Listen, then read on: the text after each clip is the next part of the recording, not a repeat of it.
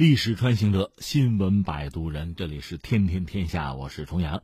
下面关注一下什么呢？普京和马克龙见面，这个事儿一开始我有点晕，怎么大家都在说这个事儿？后来一想也明白了，因为最近马上有一个 G 七峰会，八月二十四号在哪儿呢？在法国，在比亚里茨，在那儿召开。就在十九号，马克龙在法国东南部的度假胜地布雷冈松堡是接待来访的普京。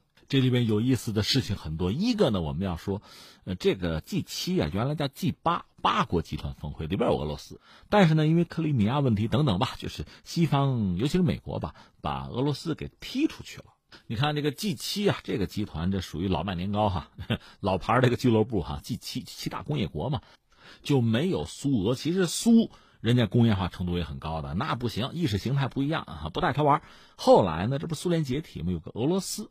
西方也是为了和俄罗斯搞关系吧，就把俄罗斯拉进来，这就成 G 八了。G 八峰会，然后呢又把人家踢出去了。所以最近特朗普也有几句话，大约就是说：“哎呀，还得把俄罗斯请进来呀，对吧？我们得谈判桌上见呢。”搞这个，这有空我们再说。现在我们讲的说是马克龙啊，因为这次马克龙做东，这个 G 七的会是在法国开，可现在呢，普京就已经来了。普京是在七国集团峰会召开之前。到了法国，那你说 G 七那个会他开吗？应该不开啊！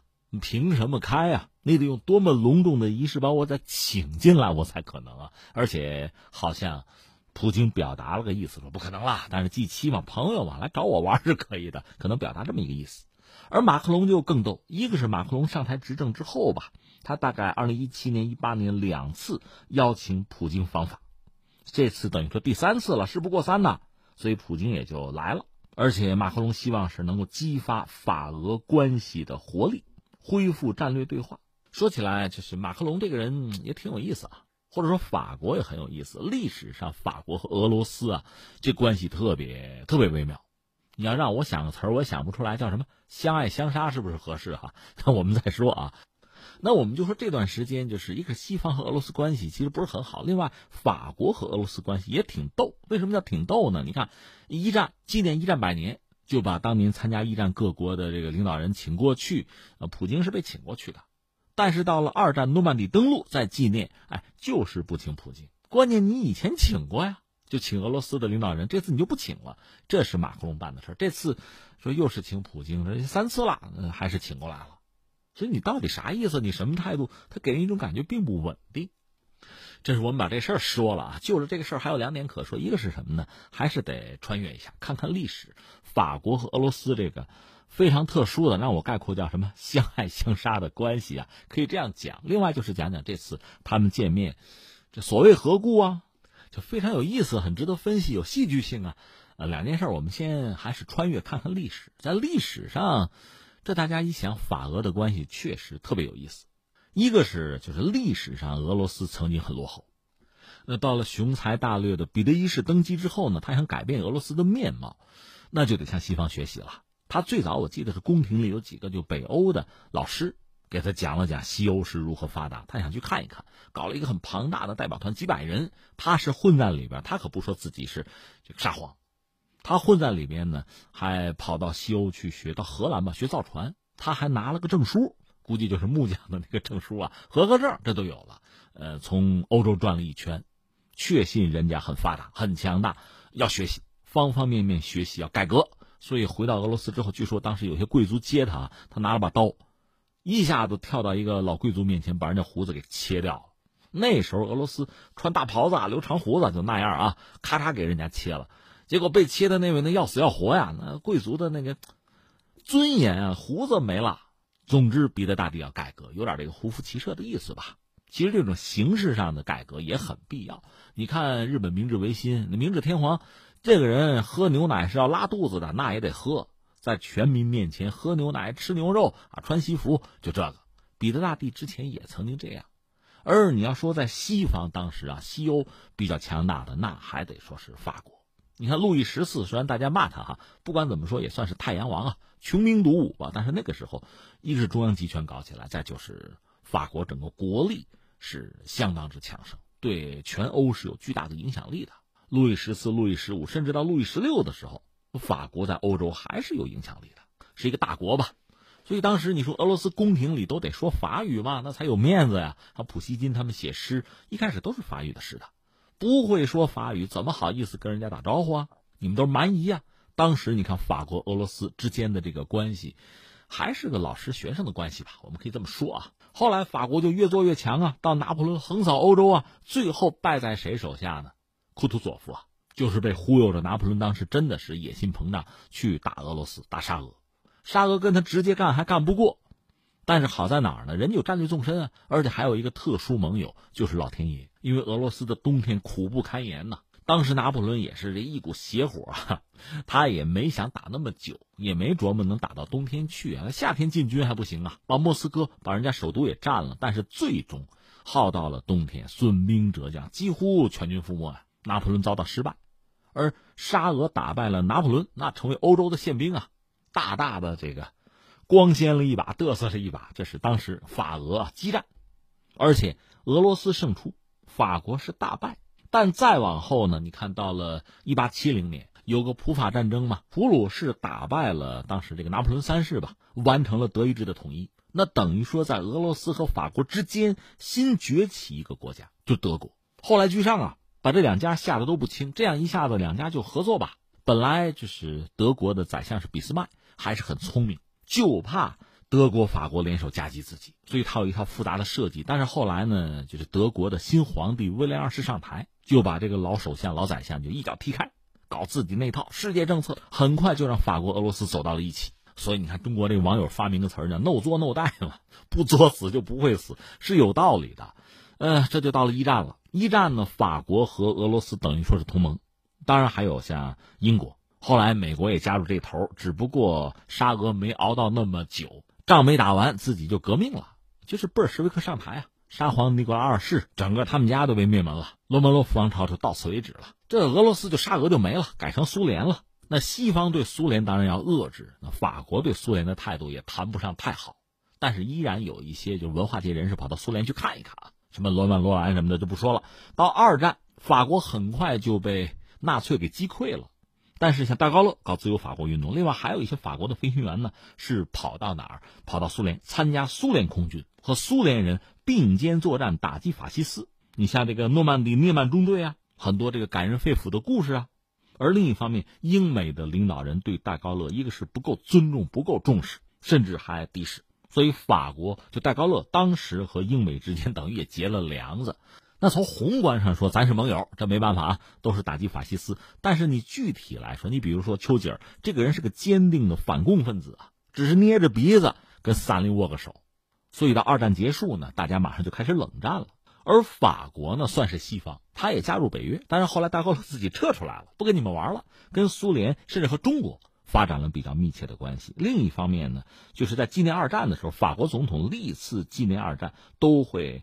认同苏联在世界反法西斯战争之中做出的卓越的贡献，啊，巨大的牺牲，表示这个感谢，啊，表示这个怀念，甚至在这个乌克兰危机最关键的时刻吧，当时法国总统奥朗德还是要请普京参加诺曼底登陆七十周年的纪念活动，奥朗德是做到了，当然马克龙没做到啊。那我的意思就是说，你看看法国和俄罗斯之前和苏联这个关系，确实相对是比较独特的。说到底，法国自视是一个大国，哪怕冷战期间为了恢复自己的地位吧，同时对美国、对这个西德老对手德国嘛，也要有一个制衡，所以它是独立自主的外交政策，是少有的和社会主义阵营和苏联保持相对密切关系的西方国家，而且双方有长期的呃经济技术合作的条约，甚至你看这个苏军入侵阿富汗，你说法国什么态度？实际上，法国等于站在苏联一边。是反对国际制裁。当时西方美国为首抵制莫斯科奥运会，法国不，我不跟你们一起。这是法国很独特的一面。后来你知道，上个世纪八十年代，美国总统是里根提出那个星球大战计划，那主要就是要最后拖垮苏联，很重要的一个招数吧。法国什么态度？我们不支持，我们不同意你们搞星球大战。这又和苏联站在一道，是反对星球大战的，甚至可能还有一些具体措施想阻挠这个计划实施。再后来，你看这个苏联快解体前夕，不是两德统一嘛？两德统一对法国人来讲是一件大事儿，因为在历史上一战、二战，德国呀，强大的德国对法国都是噩梦啊。所以当时法国总统是密特朗，在两德统一前还出访苏联。苏联当时其实自顾不暇了，那法国人也去找他们，说能不能联手阻止，阻止两德统一。甚至也有人说法国根本就反对苏联解体的。在西方，这样的国家真是少之又少啊。甚至有一个说法说，苏联解体前两个月，这时候苏联等于已经走到悬崖边啊，尤其是经济，在这个时候，法国居然还提供了，就是查了查，十六亿法郎的食品，二十亿法郎的贷款，输血，这是法国干的事儿。那当时在苏联解体那一瞬间吧，你说整个世界的反应，啊，理智的判断也好，对未来的预期也好，甚至情感上也好，那肯定是不一样的。但是现在回过头来，时至今日，你再看法国当年的行为，他是理智的，他是算账的，他知道苏联一旦解体，就成了个单极世界了，美国就一股独大了，唯一的霸权国家呀，那对这个世界好吗？对法国的利益？那是加分还是减分呢？法国人算这个账算的其实很清楚，最后还给苏联输血，你可以理解他当时的这个行为是吧？但是没办法，冷战结束，苏联解体之后，法国俄罗斯的关系又是怎么样呢？呃，也还是叫相爱相杀吧，有波折。在上个世纪九十年代，当时北约东扩呀，另外对俄罗斯来讲有个车臣问题，打了两次车臣战争呢，在那个背景下，双方的关系就不好。再就是这个萨科齐，萨科齐是亲美的吧？他上台之初的时候，就是在这个油气供应啊、人权这些问题上，对俄罗斯就给压力，双方关系不好。但是总的来说啊，除了这两次大的波折，就双方相对这个矛盾比较尖锐哈。除了这两次以外，苏联解体至今这几十年吧，你看双方的关系还是相对不错。你看那个二零零三年伊拉克战争，当时的背景是美国拉着英国绕开联合国。就搞伊拉克战争，这个时候你说法国怎么办？法国居然是和俄罗斯走到一起，就共同阻止这一切，阻止得了，阻止不了是一码事。双方走近，进入蜜月期，这倒是真的。当时法国总统希拉克呀，普京当时说什么？说希拉克啊，永远是整个俄罗斯，特别是普京，普京我们这一家子最为期待的客人，非常高的礼遇啊。呃，萨科齐我们讲他初期确实也亲美，但是后来呢？这人不当家不知柴米贵哈，当了几天家，大概扒得出滋味来了。和俄罗斯的关系就比较密切，就是在他执政后期，和俄罗斯靠的就比较近。然后就有一个著名的段子了，就是那个西北风两栖攻击舰。我记得那阵儿，俄罗斯的国防部长是谢尔久科夫。现在是绍伊古啊，当年是谢尔久科夫，那位已经下台了，是不是给给办了是吧？就是当时他觉得，觉得俄罗斯在军工领域是落后了，因为苏联解体之后嘛，一直投入不足，那不如西方，不如西方就学呀。算来算去，就是说买呃西方的、欧洲的两栖攻击舰，其实可选择的很多，但是最后呢，选的是法国的，叫西北风。这有几个因素啊，一个它得先进，再就是它得卖呀。另外，俄罗斯呢也不是是傻掏的钱，这里边有很多的细节，比如说你给我图纸啊，你给我专利啊，我在我这儿生产啊，我组装什么东西啊，而且你这个船里面有些设施，你得用我俄罗斯的呀，包括舰载机用我的呀，它会有各种各样的诉求啊。其实这种船就两栖攻击舰，你看欧洲很多国家可以做的，英国可以做，法国可以做，西班牙、意大利这都可以做，但最终还是和法国敲定买西北风。当然，这个事儿最终是没有成啊。原因就是克里米亚问题，后边还有这个乌克兰一系列的问题吧。那法国作为西方盟友之中的一员吧，这种所谓大是大非，我们加个引号，在大是大非的问题上，你总不能和西方盟友吧完全背道而驰，站到对立面去吧。所以最后没办法，当然说各色盟友啊，英国呀、美国也给压力，到最后就算了，不卖了。这不卖意味着什么呢？一法国自己要承担压力、承担损失的。你说本来挣一笔钱挣不着了是吧？你得赔呀。人俄罗斯说：“哎，咱按合同走啊，我没有任何违约的地方。你有啊，你得赔呀。”这你想，这是法国当时的这个窘况哈。怎么办呢？反正后来应该说双方关系底子还是不错，各有需求吧。其实俄罗斯为了这个船专门研发了一款舰载直升机，叫这个卡五二 K，还有卡五二，在那个基础之上研发的这个舰载直升机。也搞出来了，最后船没了，你说我飞机怎么办啊？最后是怎么着呢？连船带飞机一股脑卖给谁啊？埃及。就对埃及来讲，天上掉馅饼啊！忽然得了两条，实际上就对他来讲，相当于轻型航母了，直升机母舰啊！而且俄罗斯的飞机最后也卖给他。那你说埃及哪有这钱？还据说是沙特出的钱啊！总是有人掏钱吧？那我们现在不扯那么远，就是法国和俄罗斯的关系确实相当之不错吧？那最近这些年也算是经历了考验吧。这我们说清楚了历史啊，这一路走来，你看相爱相杀是吧？最近这些年还是以爱为主。那下面我们又回到这次这个 G 七，G 七这个会还没有开，但是也是大家非常瞩目。原因是什么呢？恐怕又跳不开特朗普，他和自己这帮盟友的关系不是很好。你看会没有少开啊，跟欧盟啊，跟这个北约，包括 G 七，还有 G 二零，你看开一系列的会，这贸易战嘛。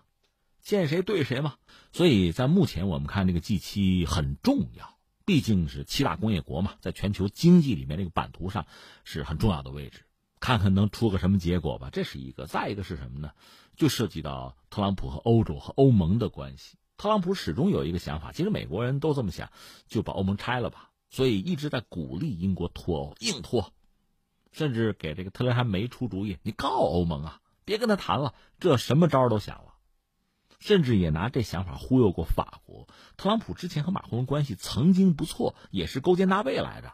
那意思，咱哥俩单谈，咱搞个自贸，你别在欧盟里混了。这想法都有，但是法国不这么想啊。在欧盟里，法国其实可以做老大呀。虽然它经济不如德国，德国现在经济也不强啊。总的来说，法国经济上不如德国，但我政治正确呀。我二战不是战败国呀，一战我也是赢家呀。他是这样的，在欧盟这个圈子里。那我还真是宁做鸡头不做凤尾啊，所以他不可能放弃欧盟，而且要加强欧盟。欧盟越强，我法国越强，是这个路数。那一个是在欧盟内部，就是团结可以团结的人嘛。你看德国是一个必须拉住的兄弟啊。欧盟之外，俄罗斯就是一个很重要的可以交往的力量，这是肯定的。再说，如果说欧洲和俄罗斯关系不好，双方剑拔弩张的话，那对谁有好处？对谁也没有好处嘛。而你翻过来看，美国那个中导条约撤出了，撕毁了。那美国想的就是可以把自己的中程和中短程导弹部署到欧洲盟友身上去，就针对俄罗斯。那俄罗斯没有别的办法，只好瞄准欧洲。那双方的关系无形之间就又降低了若干的温度，这对双方都是失分的。你这么算起来，那实际上我们说从长远看啊，法国如果想保自己大国的地位。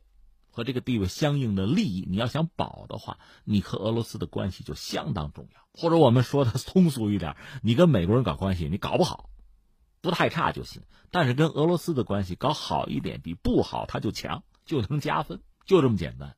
那马克龙算的估计就是这笔账。当然说双方在个性上可能也有这样那样的这个不同吧。但是你想从国家利益出发，双方恐怕努力去找共同点是能找到的。